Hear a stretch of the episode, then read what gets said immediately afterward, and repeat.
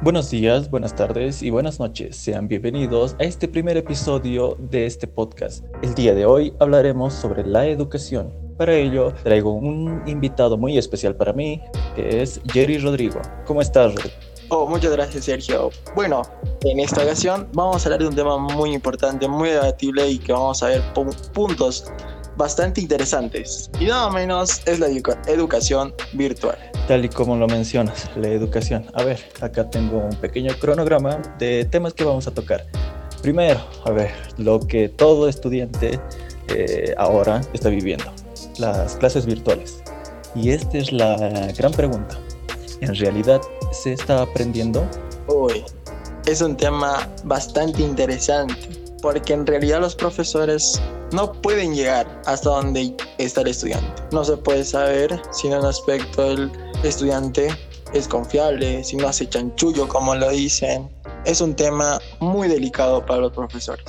Claro, ¿cómo saber si están a distancia? ¿Cómo saben si en realidad está prestando atención a la clase o que en realidad está haciendo las tareas? Porque, a ver, vamos a admitirlo, estamos nosotros en la universidad, también pasamos clases virtuales, y si el docente ah, hace una pregunta en la mitad de la clase, ¿qué es lo que hacemos? Buscamos en internet. es lo que toda, la mayoría de los estudiantes supongo que hacen. ¿Tú, ¿Tú qué opinas? ¿Tu punto de vista? A ver. Y sí, por eso, como lo vuelvo a recalcar, los profesores no pueden estar ahí. Es, es mucho del estudiante. Si quieres ser un buen estudiante, aplica todos sus valores y no se deja ir por ese camino, que es el más fácil y la educación no llega.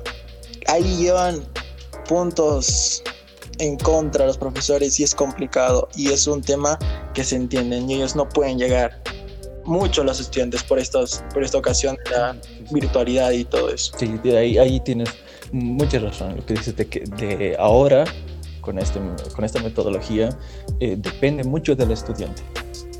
Antes de las clases presenciales, pues el, docente era muy influyente y que estaba al tanto de todo lo que hacían los estudiantes. Pero ahora toda la confianza está en el estudiante. Habrá que ver ah, si cada uno está siendo responsable y cumple todo lo que se le ordena. Pero a ver, vamos al tema central. Si se está aprendiendo en estas clases virtuales, los docentes, eh, todo su plan que tienen, porque los docentes antes de iniciar el año escolar tienen un plan que se va a seguir y el año pasado nos tomó por sorpresa, entre comillas, esto de la pandemia y el confinamiento y tuvieron que improvisar, diría yo, sobre la modalidad virtual. Así que tuvieron que adaptar su plan de estudios a esta nueva modalidad. Y no estoy muy seguro de que eh, sea 100% eficaz. ¿Tú qué opinas? La verdad, son temas puntos de vista que en la sociedad se ven y hasta el mismo padre se da cuenta que los profesores aún o los educadores, no nos vayamos solamente por los colegios, también universidades, eh, tema de cursos aparte, no sé, como institutos, cosas de ese tipo, ¿no? Hay algunos, no todos, no, no hay que meter, generalizar a todos, eh, educadores, educadores que no saben manejar una plataforma. Y eso es también falta de interés de ellos, que no se meten a averiguar. Y pasa mucho.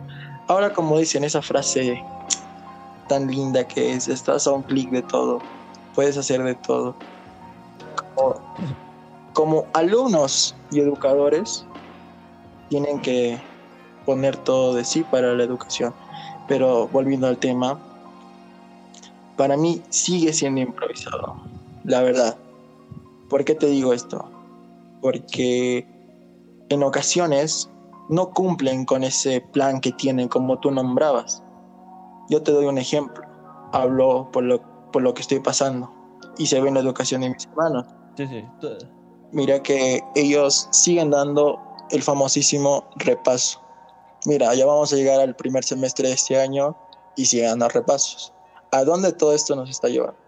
Eh, discrepo con lo que dices de que los docentes no manejan muy bien esto, la virtualidad, sus clases por falta de interés. Quizá algunos, pero hay que hacer notar que un buen porcentaje de todos los docentes, educadores que están acá, es de mm, una edad un poco ya avanzada y no están acostumbrados a dar las clases así. Ellos han pasado a ver cuánto, unos 20, 25 años dando clases presenciales y que de pronto tengan que cambiar sus planes y que tengan que adaptarse a esta modalidad virtual. En ese aspecto tienes, toda la razón. Hay personas que no manejan, hay niños, hay jóvenes que no, te, no manejan de la misma manera la tecnología. Pero, ¿qué hacen? y claro, o sea, ahora son los niños los que ven tutoriales. Mira, ¿me entiendes? Hay bases muy... Yo lo vi a mi hermanito y, y no te digo te digo por experiencia, porque es así. O sea, si tú le pones interés a algo, lo vas a, lo vas a hacer porque te gusta, porque quieres saber. ¿Me entiendes? Sí, sí. A ver, yéndonos un poco aquí, que me hiciste dar una idea.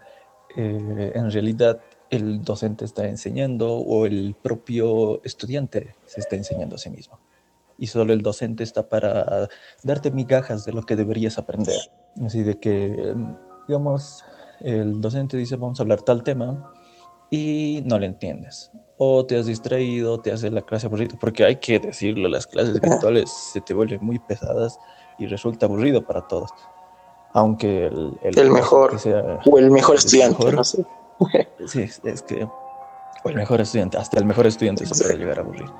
Pero acá llegamos de que el estudiante está enseñándose a sí mismo más que el docente supongo yo, ya que, a ver, ahora, hablando en mi experiencia, el anterior semestre he aprendido la materia de electrónica 2. Eh, pero el que no sabe, estoy estudiando ingeniería de sonido y esto de circuitos entra en mi carrera. Así que el anterior semestre estaba pasando electrónica 2 y he aprendido más con tutoriales en internet que con el docente. No es porque el docente enseñe mal, sino que me aburría no lograba captar. Así que cualquier cosa que tenía que aprender, porque tengo que, lo busco en internet. Y todo lo hice, la mayoría de la materia probé así. Así que en esa materia me enseñé más que todo. Bueno, internet me enseñó más que el docente. Y eso es así, es así. El estudiante está viendo sus propios de sus propios rinconcitos sacar información, porque a veces no pillas muy bien, y como tú dices y lo has nombrado, son pesaditas. Por más que venga el mejor estudiante o esté el mejor docente, es complicado. Pero ahí también entra que hay personas con interés que se meten a buscar y encuentran más. Y no solamente una cosa. Ponte que estabas buscando, no sé, algo muy mínimo, mínimo, una base, no sé cómo escribir o poner un título solo lo que te entender. Exacto. Poner, ponte, no sé, un título en Word y luego sales sabiendo cómo hacer todo un ensayo universitario y eso es bueno, eso es muy bueno. Cómo hacer todo el formato. Exacto, ¿me entiendes? Tiene sus pros y sus contras, como en toda la vida, ¿no? Pero muy interesante viendo cada estos puntos, es muy hermoso. Hay que, como dices, verlo por todos los puntos claro, posible. De que ahora parece, parece que me estoy quejando de que no, el docente ya no he aprendido nada con él y ya tenía que buscar en internet. Ese es mi caso. Otro estudiante puede haber entendido, puede haber entendido al docente. Yo, como dices, he ido buscando y he aprendido otras cosas más. No, no digamos para varios temas extras, pero he ido aprendiendo uh, pequeñas cosas que me van a ayudar a futuro, creo yo. Ahí estamos muy de acuerdo. A ver, pasemos al siguiente tema, que sería este, este sistema de educación que tenemos. ¿Qué opinas de cómo está planteado la educación? Acá en Bolivia, vamos a recalcar que estas son nuestras opiniones, ah, vamos a tratar de no generalizar. Claro, de lo que está en nuestra sociedad, ¿no? Nuestro sistema en Bolivia es, a ver, es que me voy a basar en mi experiencia, no he visto cómo serán los, los sistemas. Claro, claro, siempre desde nuestro punto de vista y opinión. En el, en, el entorno que yo me he educado, las, los colegios que he visto, escuelas, en fin, tienen algo muy cerrado, te digo. O sea, yo veo, no sé, todos ven las películas y ven, ¿por qué poner el sistema del uniforme? Es como que nos quieren tomar, y esto lo he visto mucho, y no nos dejan abrir nuestros pensamientos. Y eso es lo que me encanta de la universidad, que no te cierran en algo, sino hacen que abras tu mente, extiendas tus pensamientos y no te encierran en algo. Yo lo veo desde ahí nace. Solamente con ese sistema del uniforme para mí no va. Luego que los profesores del, ojo, estoy hablando de la escuela, del sistema educativo, ¿ok? Que son, mm, no te hacen pensar a futuro, solamente te hacen poner una rutina. Llegas al colegio, pasas clases, haces tus tareas y punto. No te preguntan qué proyectos tienes, qué, qué piensas para futuro. Solamente cumplen el rol del tema, de su plan de educación y termina ahí. Eso es un poquito difícil aquí en nuestra sociedad, en nuestro entorno, poder progresar, pensar a futuro, estar con la mentalidad de seguir uno siendo más del montón y tú quieres salir. Cuando tú tienes ese tipo de pensamientos, pensamientos, perdón, eh, la gente te ve mal, quiere decir, aquí ah, tiene este, es, tiene algo loco en la mente, pero al final las ideas de ese tipo son las que sobresalen y no se quedan ahí. Uno más del montón, ¿no? Sí, pero a ver, mm, muy bien este punto de vista. Eh, concuerdo en muchas cosas, pero a ver, últimamente he aprendido a ser un poco más empático y ver todo desde el punto de vista de una persona, de otra persona, porque todo lo que estamos diciendo es de nuestra posición social, socioeconómica, podríamos decir, y nuestras experiencias. ¿Qué tal de una persona de pocos, escasos recursos, le preguntamos sobre este sistema de educación. Va a estar agradecido de eso, ya que por este sistema al que estamos, entre comillas, criticando, eh, él tiene una oportunidad de sobresalir. Ya como lo había recalcado un par de veces, todo esto depende también del estudiante, no, no también, sino eh, en su gran mayoría depende del estudiante. Entonces, lo que dices de que nos enseñan a ver a corto plazo. Y sí, eh, todo lo hemos vivido. De que nos preguntan, estás en primaria, te dicen que tienes que prepararte para la secundaria, que vienen más materias. Y así que tienes que estudiar más. Ese es tu plan a futuro. Y que te dicen que te van a enseñar esto y el otro. Ya, tu plan a futuro es aprender inglés, pero está en la secundaria. Aprender otro idioma, aprender una que otra cosa. Y estás en los últimos años de, de colegio y la típica pregunta al adolescente, ¿qué vas a estudiar? ¿Qué planeas hacer después del colegio? Y creo de que entramos en una presión social, tanto de compañeros, los docentes, eh, la familia, todo el entorno. Incluso eh, lo vemos en internet, de que ya tienes cierta edad y tienes que saber qué vas a estudiar, qué vas a hacer uh, tus próximos cinco o seis años.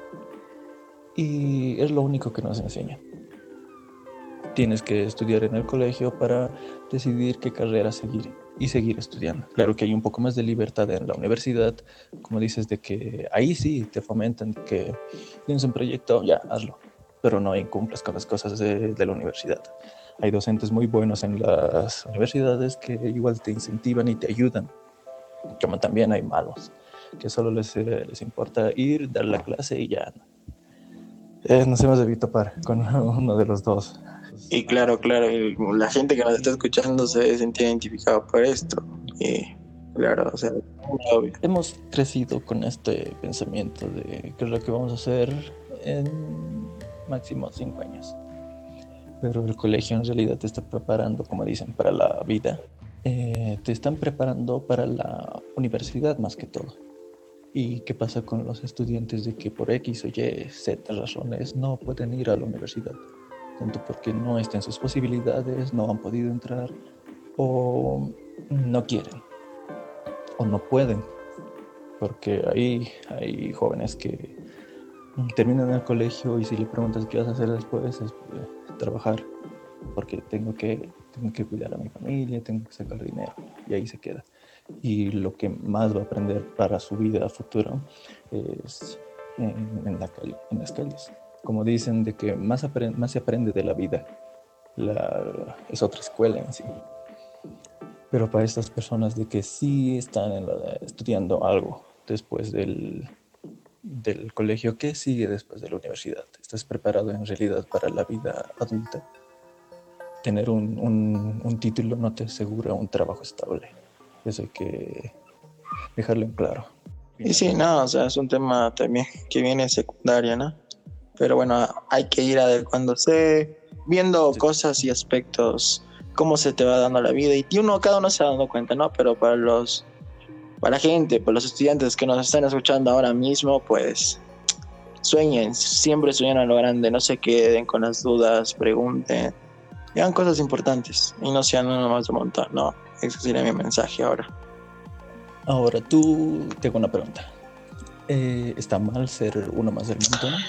Y, una, persona del montón, mira, para mí, para mí es tener el mismo pensamiento, cumplir con la rutina, sacar, eh, no sé, un sueldo para ir cumplir con la familia, ¿me entiendes? Yo te digo, ser una persona que tenga pensamientos súper nuevos, innovadores para que, no sé, sobresalga nuestro país. Yo siempre he tenido esa idea de decir, lo que haga o lo que tenga o lo que voy a soñar, lo, bueno, mi sueño que voy a cumplir y pues tenerla en mi país. Siempre me tuve esa idea, ¿no? Desde muy chico, pero salir de todo eso de la rutina, ser uno más del montón, te digo, o sea, lo digo ahorita en buen plan para la gente que no se moleste poniendo entre comillas, pero o sea, salir de la rutina, no sé, hay, mucha hay muchas personas se, se aburren, se sienten tristes y se hacen lo mismo, ah, bueno, su vida es una rutina, salen, trabajan, eh, vuelven a la casa, descansan, vuelven a salir y pocas veces tienen algo nuevo, un poco de distracción, ¿me entienden?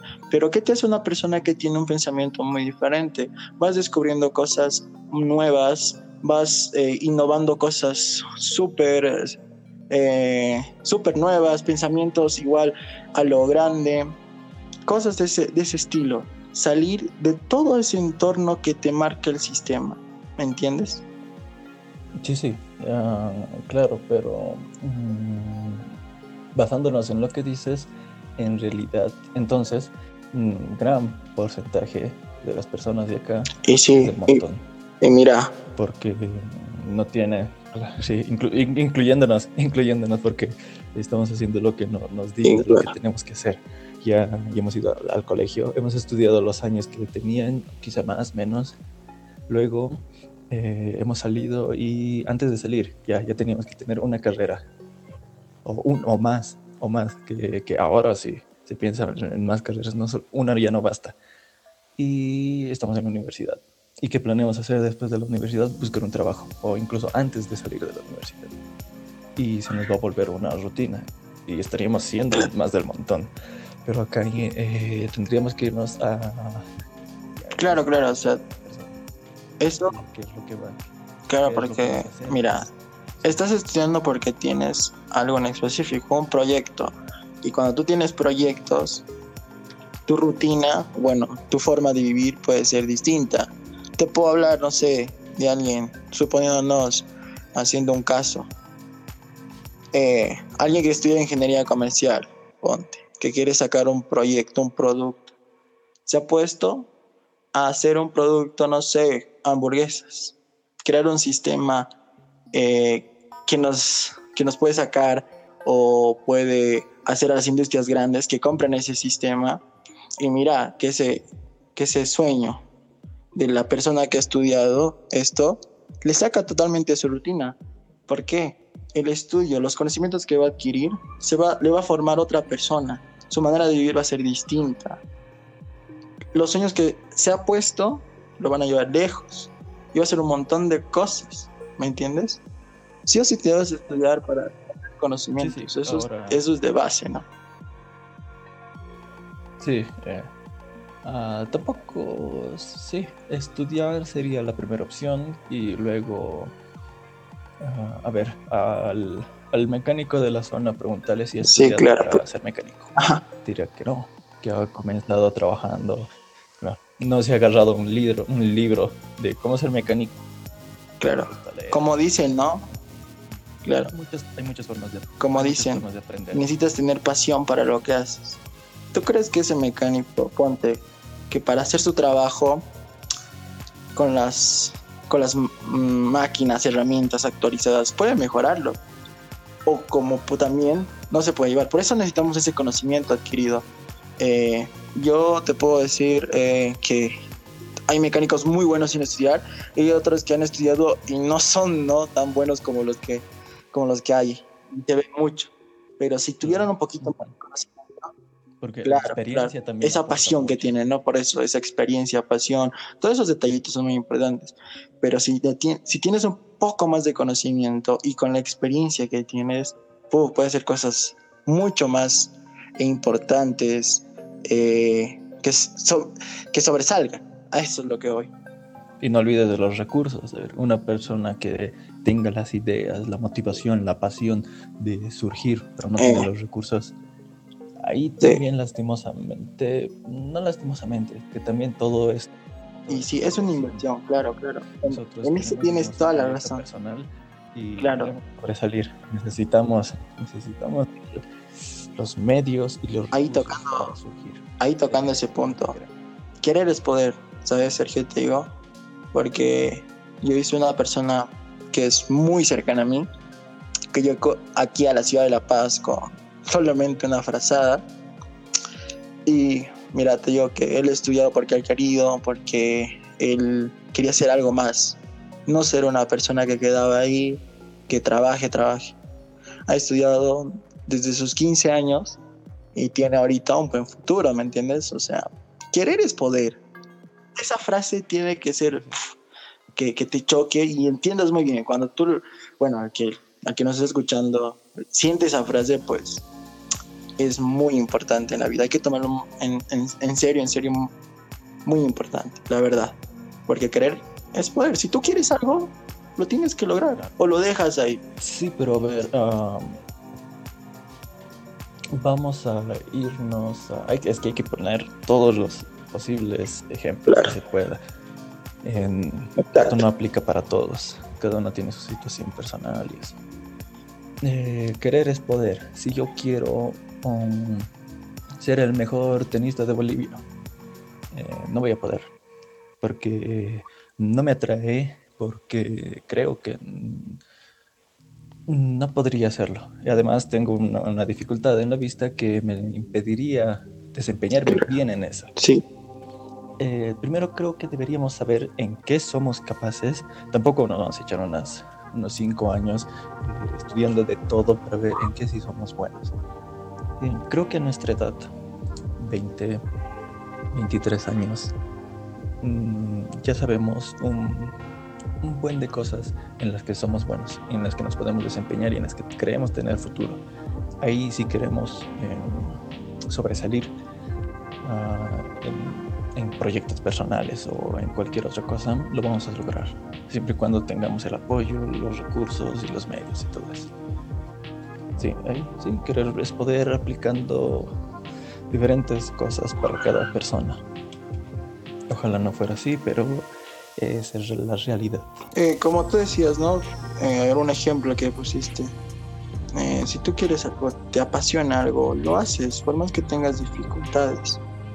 Eh, hay casos y tú y se ve harto eso, ¿no? Que se hacen virales, personas que no tienen, tienen o les falta algo, por desgracia, vinieron, vinieron al mundo así. Y ellos luchan, luchan, ¿no? Es que si tenemos ese pensamiento de decir, no, no voy a poder, que es Tito, lo trito. O sea, es difícil, yo te digo, la vida es muy difícil para, para las personas que quieran ser luchadores. Claro, para todos, porque nadie le dice, mira, tienes todo acá y feliz. Por más que tengas los ingresos los más grandes, igual te va a costar, porque no puedes llegar a eso. Y eso es lo más lindo del humano, que no se conforma con nada, quiere más, quiere más. Y eso es bueno. Algunas personas dirán, no, está mal. Ok, ok. Aspirar a más, pero si aspiras a lo que otros tienen, Claro, pero eh, eso, eso lo haces porque la sociedad, claro, eso lo haces porque la sociedad te quiere imponer eso, ¿me entiendes? Pero si tú lo haces porque sí en verdad tú quieres, pues está bien, súper, porque lo estás haciendo de corazón. Pero a ver, si yo te digo, come, a ver, no sé, come esto, porque yo te estoy invitando, pero si es algo que no te agrada, no te agrada, te puede hacer mal, no lo tienes que hacer, es simple, ¿no? Por esas cositas comienzan. Sí, en, realidad sí, de pequeñas cosas nos podemos ir a grandes conflictos sociales. Sí, ahora, como comenzamos con el sistema de educación, es en, eh, esto que seguimos, de que nos están enseñando, bueno, no nos enseñan directamente, sino de que viendo o influenciados por nuestro entorno, eh, queremos más. Y vamos a ver, una persona con pocos recursos va a ver a alguien mm, establecido medianamente bien, va a querer ser como él.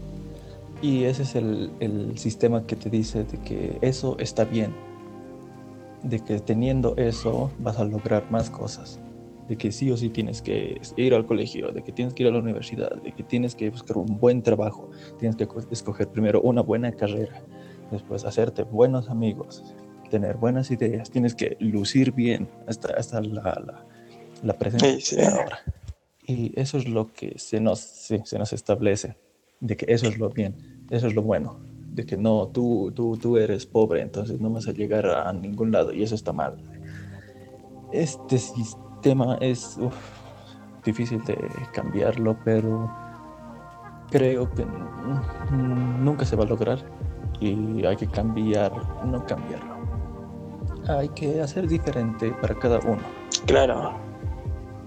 Suponiendo tus aspiraciones y tus medios, todo eso.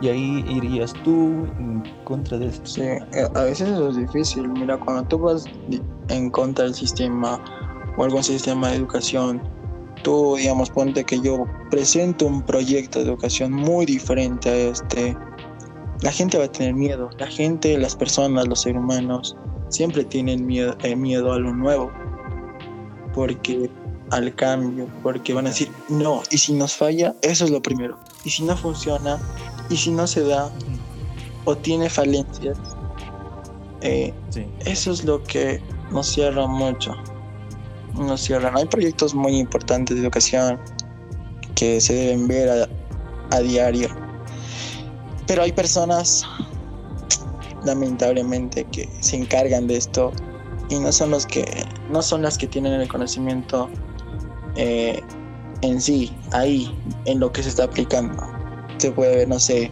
ponte que la ministra de salud o el ministro a ver el ministro de educación eh, no sabe nada nada nada de educación pero solamente le pusieron a ese cargo porque ha sido amiguito o compañerito conocido de alguien importante y le pusieron ese lugar. O sea, pasa. En nuestra sociedad, en Bolivia, existe ese, ese tipo de casos y le llaman la muñeca, ¿no? En Bolivia y ese, es una mala costumbre que es ese término famosísimo aquí en nuestra sociedad. Pero bueno, eh, cuando tú presentas eso o cuando tú quieres salir de ese sistema que te imponen, te ven como una persona muy extraña muy rara porque dice, ¿qué, qué pasa? ¿Qué tiene este chico? O sea, o esta personita eh, está pensando cosas que no van. Algunas personas de esos pensamientos locos o diferentes pueden sanar muchas a muchas personas. Con ideas de ese tipo pueden sanar corazones a, veces, sentimientos, eh, tipos de mentalidad, muchas cosas, pero ¿qué hace la sociedad? Se sigue cerrando, o sea, no es culpa de nosotros, o sea, es culpa más de lo que, no, de, lo que nosotros aceptamos y queremos para uno. Ese es el problema, creo que ahorita central, ¿no? Sí, sí, sí, porque es difícil. A ver, ¿cómo vas a poner a alguien que no está en el rubro de la medicina como en el Ministerio de Salud? Claro no tiene lógica, ¿no? Tendría que estar un doctor, alguien especializado que sepa qué es lo que se necesita de todas estas cosas. Y ahí ya nos centramos a temas políticos y falta estudiarlos para dar una buena opinión. Ahora, siguiendo el tema del sistema de educación, yo creo que ah, hemos tenido un docente en la promo que ha sido fantástico, según yo, que me gustaba su metodología de enseñanza, que era del profesor Roberto. Y debes recordar cómo era. No era una clase como las demás. De que entraba el docente, silencio absoluto, todos vista al frente, saludo tipo militar y prestar atención a la clase. Y ya, tomar apuntes y listo. Toca la campana, te vas, examen y todo lo que se te ha quedado en la cabeza das. Pero él, eh, ¿cómo era? Su clase era un poco más de, de participación. Nos contaba y, daba la materia de historia, que para muchos puede ser muy pesada dependiendo del docente. Y se le entendía todo. Daba su, punto de vista, nos, decía, incluso con bromas, cómo ha pasado la historia. Y nosotros teníamos que opinar sobre eso. Y se nos ha quedado, creo yo. Y quisiera que esto también eh, depende de los docentes y su formación. Un, un futuro profesor que está formándose bajo este sistema va a aplicarlo lo mismo a sus, a sus, futuros estudiantes. Y sus estudiantes, uno que quiera ser igual docente, ya que ha crecido con este sistema, va a hacer lo mismo. Y sigue. y creo que el sistema que tenía el profesor Roberto era un poco más de interacción, interacción real con el estudiante, para que sí aprenda y sea un poco más entretenida. Que tampoco te vas a poner a hacer juegos para que te presten atención los estudiantes, ¿no? Claro, claro, o sea, eh, en la metodología de, ese profesor y para los que recién, bueno, para que nos conozcan un poquito más, ambos hemos salido de la misma promoción, entonces, habían profesores muy buenos, como dicen, que tenían sistemas muy importantes, que se caracterizaban mm, de más dedicación al estudiante, como ahí nombró uno de uno, uno de, de mis de mis profesores, ¿no? De, de, aquella promoción. También había uno también que resaltaba. Su sistema era, eh, para mí, la verdad, más profesor y estudiante.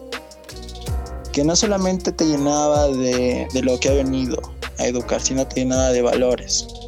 Y era el profesor de educación física. Te decía las cosas como son. No sé si te acuerdas, el profesor José. Sí. Nos daba muchos, muchas muchas cosas de vida, muchas reflexiones antes de comenzar y, e irte a hacer el deporte como habitualmente es.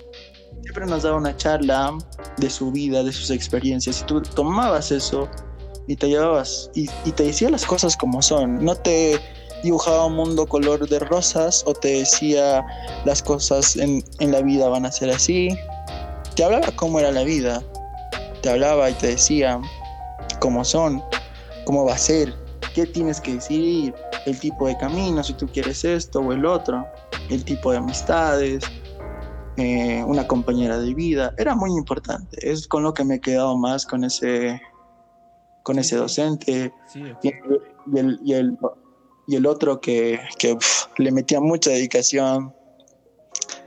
Y su, su sistema era ese, ¿no? Dedicación netamente al estudiante. No le importaba si se quedaba 3, 5 horas, 7, 8 horas era nuestro profesor de, de matemáticas, el profesor más, era muy educado con nosotros. Se quedaba horas extras y yo digo, ese tipo de profesores deberían existir más, ¿no? Porque aman lo que hacen, se dedican y eso es lo importante. Por eso ese, ese tipo de profesionales nos falta en nuestra Bolivia. Con eso lo digo todo. Y que en realidad, más muy aparte de que les gusta enseñar, les importa que el estudiante aprenda. Porque por ahí acaba la clase de matemáticas y ya has entendido bien, no has entendido, pues ni modo. Sino de que él, como dices, daba, se quedaba horas extra y que eso no, no le pagaba al colegio. Se quedaba hasta que, hasta que el de la limpieza termine, con tal de que por lo menos a cinco estudiantes hayan entendido esos problemas. Y que en realidad sí te van a ayudar, dependiendo también la carrera que, a ver, a uno de, de, filosofía que, que, le ayude bastante lo de matemáticas, eh, tampoco, ¿no? También. Bien va como dijiste, las ganas del estudiante. Había... Exacto. quieres aprender, en realidad quieres o tienes que, eh, te quedabas a su clase extra ya. Era una hora te bastaba ya. Listo, muy bien. Y mira, y mira, has tocado un punto eh, muy importante. El sistema de, nuestra eh, de la educación en Bolivia, que si tú vas a hacer, digamos, quieres estudiar filosofía y sigues pasando biología, no tiene sentido. En ese aspecto, tocándolo, debería haber un sistema que no sea a partir de, de quinto secundaria o la prepromo, que tú ya vayas viendo materias de, de tu carrera, ¿no? Para ver cómo va a ser, que te vayas preparando y te apasiona eso, ¿no? Porque a veces es insulso, un tiempo insulso, eh, pasar, no sé, alguien que va a estudiar ingeniería en sistemas, que siga pasando educación o educación musical o educación física, no sé, ese tipo, ¿no? Ese tipo de cositas, tomar en cuenta. Sí, eso, también estaba pensando, pero eh, aquí tendríamos que entrar al tema de que, mm, a ver, pongamos esto. Eh, los últimos tres cursos del colegio, tres años, digamos que mm, te dan las materias a elegir, que ya tienes una carrera y escoges tus materias. Para eso, como ya mencioné antes, deberías de conocer qué carrera vas a estudiar. Entonces ahí te acorta el plazo para pensarlo y descubrir en qué eres bueno. Aunque también esto, la elección de diferentes materias te ayudaría. Tú dices, creo que soy buena en matemáticas, en física y química. Puedo estudiar alguna ingeniería. Ya, vamos a hacerlo. Tomas los cursos de mate, física y química los últimos tres años. ¿Y qué pasa si en realidad no eres, no te desempeñas bien en eso? En este supuesto sistema que estamos creando, tendrías que, podría haber algún cambio de materias. Claro, sí, por eso ahí eso claro, ahí te estás tomando los tres años, mira. Si en un año no te funciona, tienes el otro año para ir averiguando. Es que eso es muy importante. Ver a qué, qué es lo que más te gusta. Porque si tú estudias todo, todo a tu alrededor y ves las cosas, ponte que a mí me gusta, mm, no sé, porque mis papás me decían desde muy pequeño, eh, vas a ser doctor, o eso, con eso te forman, ¿no? En muchos casos, sí. Te vas dando cuenta que, que no estás hecho para eso. Y tú dices, a ver, voy, voy, a, voy a hacer todo lo que lleva en el ámbito de la salud, de medicina. Y al final te das cuenta que no es lo tuyo. Y ahí te das cuenta, abres tus ojos y dices, no, ¿para qué voy a estudiar medicina si esto no es lo mío? A ver, probaré por esto, ¿qué tal me va? Y por eso ahí entra el concepto de la buena información ah, para, eh, para elegir tu carrera. ¿No ve? Porque tú dices, ah, voy a estudiar em, veterinaria. Y no ves ni siquiera tu pensum, no ves nada de lo que vas a llevar, y solamente por...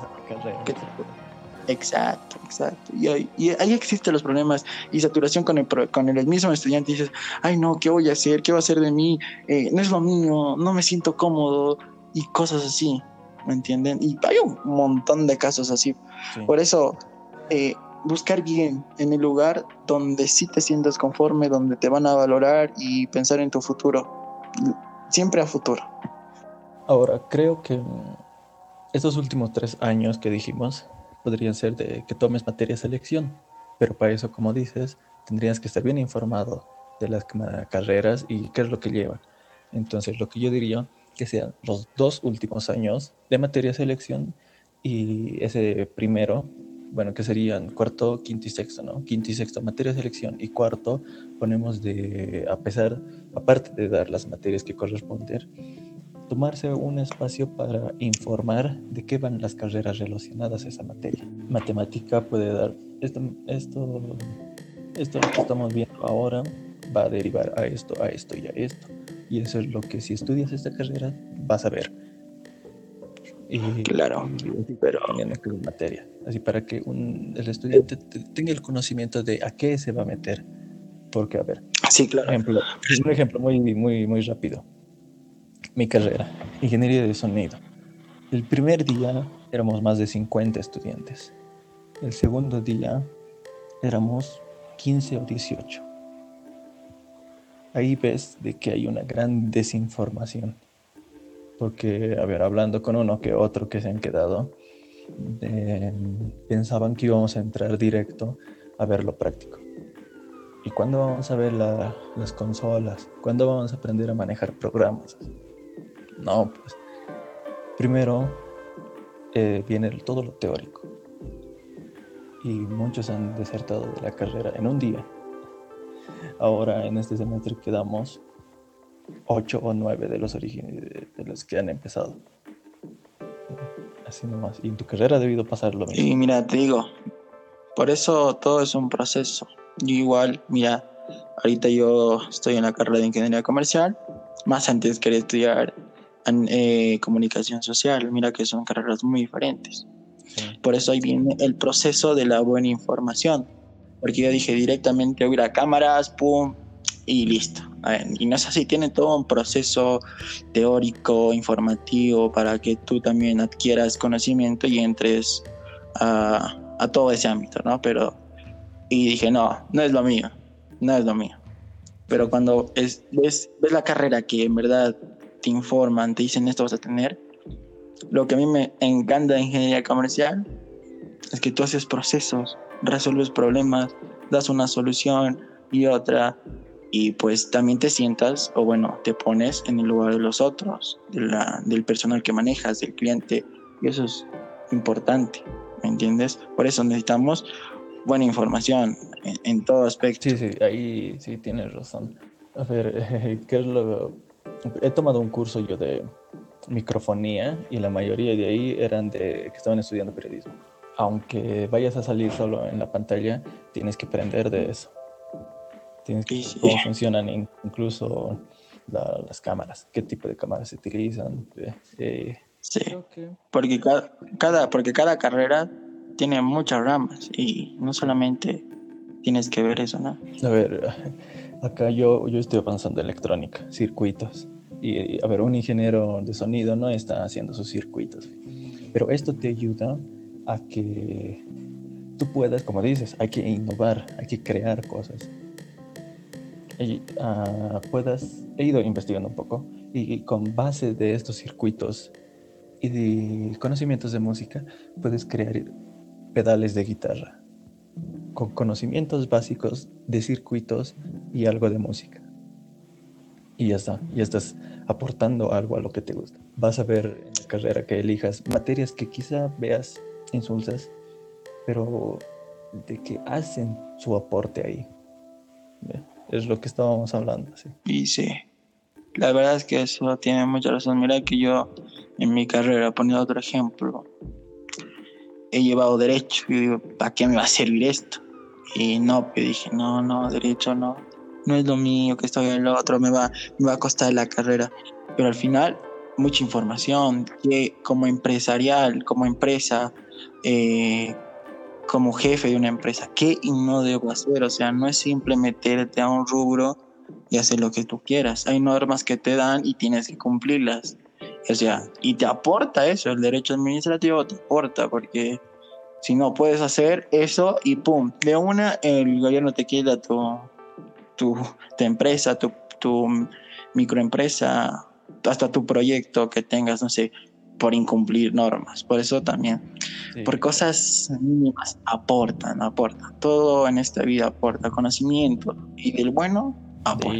Sí, muy, muy bien. A ver, ahora terminando ya esta casi una hora que estamos hablando, el último tema es de nuestra experiencia con la universidad.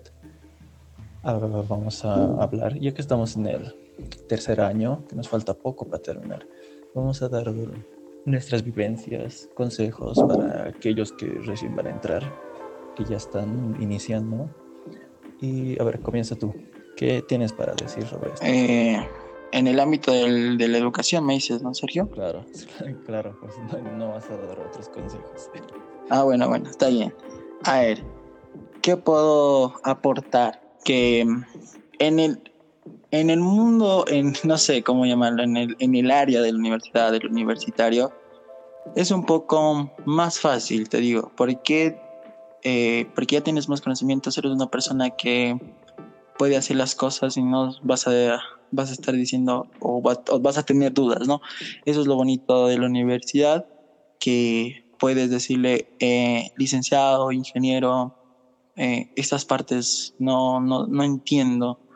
Y, el ingeniero te va a decir, mira, ve esto, y si no entiendes vamos a hablar, y que esto que el otro, o hay debates, eso, ¿no?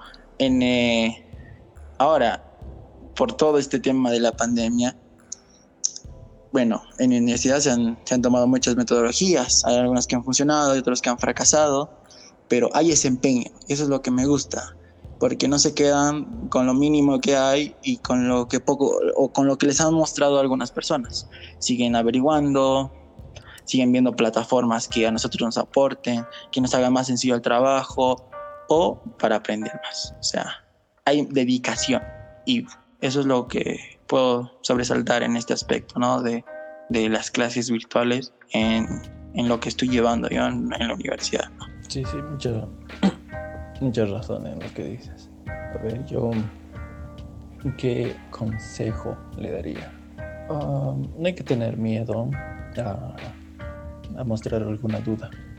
Estamos acostumbrados a que en el colegio el profesor haga una pregunta de quién no ha entendido esto y uno levanta la mano y todos se ríen de él y le dicen de cómo no vas a aprender es tan fácil cómo no entiendes en la universidad si no aclaras esas dudas te puede costar el semestre sí la verdad porque, que sí. porque todo va entre, entrelazado de que en el primer semestre no has aprendido bien la típica carrera de ingeniería vamos a decir cálculo 1 has aprobado raspando por no haber aclarado tus dudas Cálculo 2 no vas a saber nada y ahí te vas a quedar peor ecuaciones diferenciales y lo que sigue. Y nosotros hemos avanzado esas materias.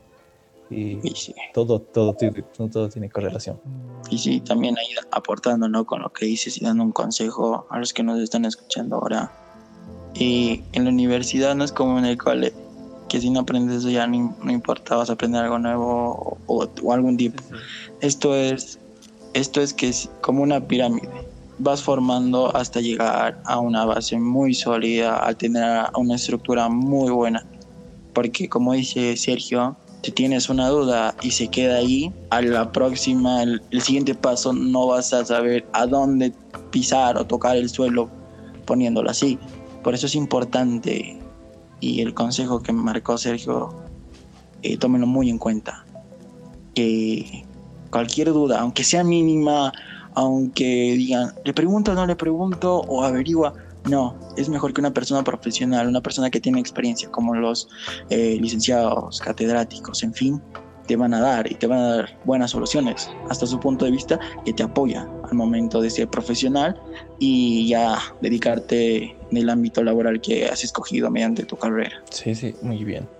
Y a ver, un consejo un poco más personal, le diría de que en la universidad estás solo no dependes de... Claro que va a haber ayuditas de tus compañeras, pero en realidad estás estudiando junto a tu competencia laboral. De que si tú ayudas a tu amiguito a hacer tus tareas, él podría salir mejor laboralmente, en un buen puesto que tú. Eh, claro que está bien hacer amigos y todo eso, pero hay que ser un poco individualistas en algunas cosas. Creo que esto eh, es que es así la vida. Eh, solo, eh, sí. Solo estás tú. Uh -huh. En el colegio sí te pueden ayudar todo, porque sales y ya, tal vez el que te ha ayudado no va a ni poder entrar a la universidad por diferentes temas. Pero en la universidad hay que saber con quién juntarse, con quiénes no. Eh, ahí tú eres libre. Si quieres entras a las clases, si quieres no pero si, si podrás este, acordarte de estos, entre comillas, privilegios, lujos, eh, puedes estancarte. Hay personas, tengo conocidos de que llevan cuatro semestres, tres semestres. Tengo una materia que sigo arrastrando del primer semestre. Y eso es porque, porque faltaba clases, porque le daba flojera ir. Eh, ese, y nadie le ha ayudado porque sabían de que ayudarlo era un poco de desperdicio de tiempo, podríamos decir. Hay que saber a quién ayudar, a, a, de quién recibir ayuda también. Lo que yo he hecho es de que no soy muy bueno, no he empezado siendo bueno en, en cálculo. pero me he desempeñado bien en teoría musical, así que he hecho un intercambio de conocimientos. Yo te enseño tal cosa de teoría musical y tú enséñame, no es de que ayúdame a hacer los ejercicios, tienes que aprender, te, me enseña lo que a mí me falta. Tiene que ser un poco balanceado. Y pues eso sería, quédense con las buenas cosas que dijimos, espero terminamos acá el primer episodio de este podcast que creo que lo vamos a lanzar una a la semana o uno cada dos semanas, dependiendo del tiempo que tengamos. No olviden que somos universitarios y tenemos nuestros propios proyectos personales aparte. Sin más nada que decir, yo me despido y te dejo, eh. Despídete. Y bueno, gracias Sergio. Gracias por la invitación, una hermosa, nuestro primer capítulo hermoso, hemos hablado de diferentes temas y que se queden con lo más hermoso, ¿no? Con las reflexiones de vida más que todo, con lo que les aporte y no les disminuya. Pero en fin, tómenlo muy en cuenta y con lo que, con lo que me quedo, eh, adquiramos más conocimiento y hagamos las, las cosas que nos apasionan, no que nos impone mamá, papá o alguna o un tipo de sociedad, ¿no? Y pues gracias bueno, nuevamente Sergio y espero que les haya gustado nuestro primer podcast. Gracias.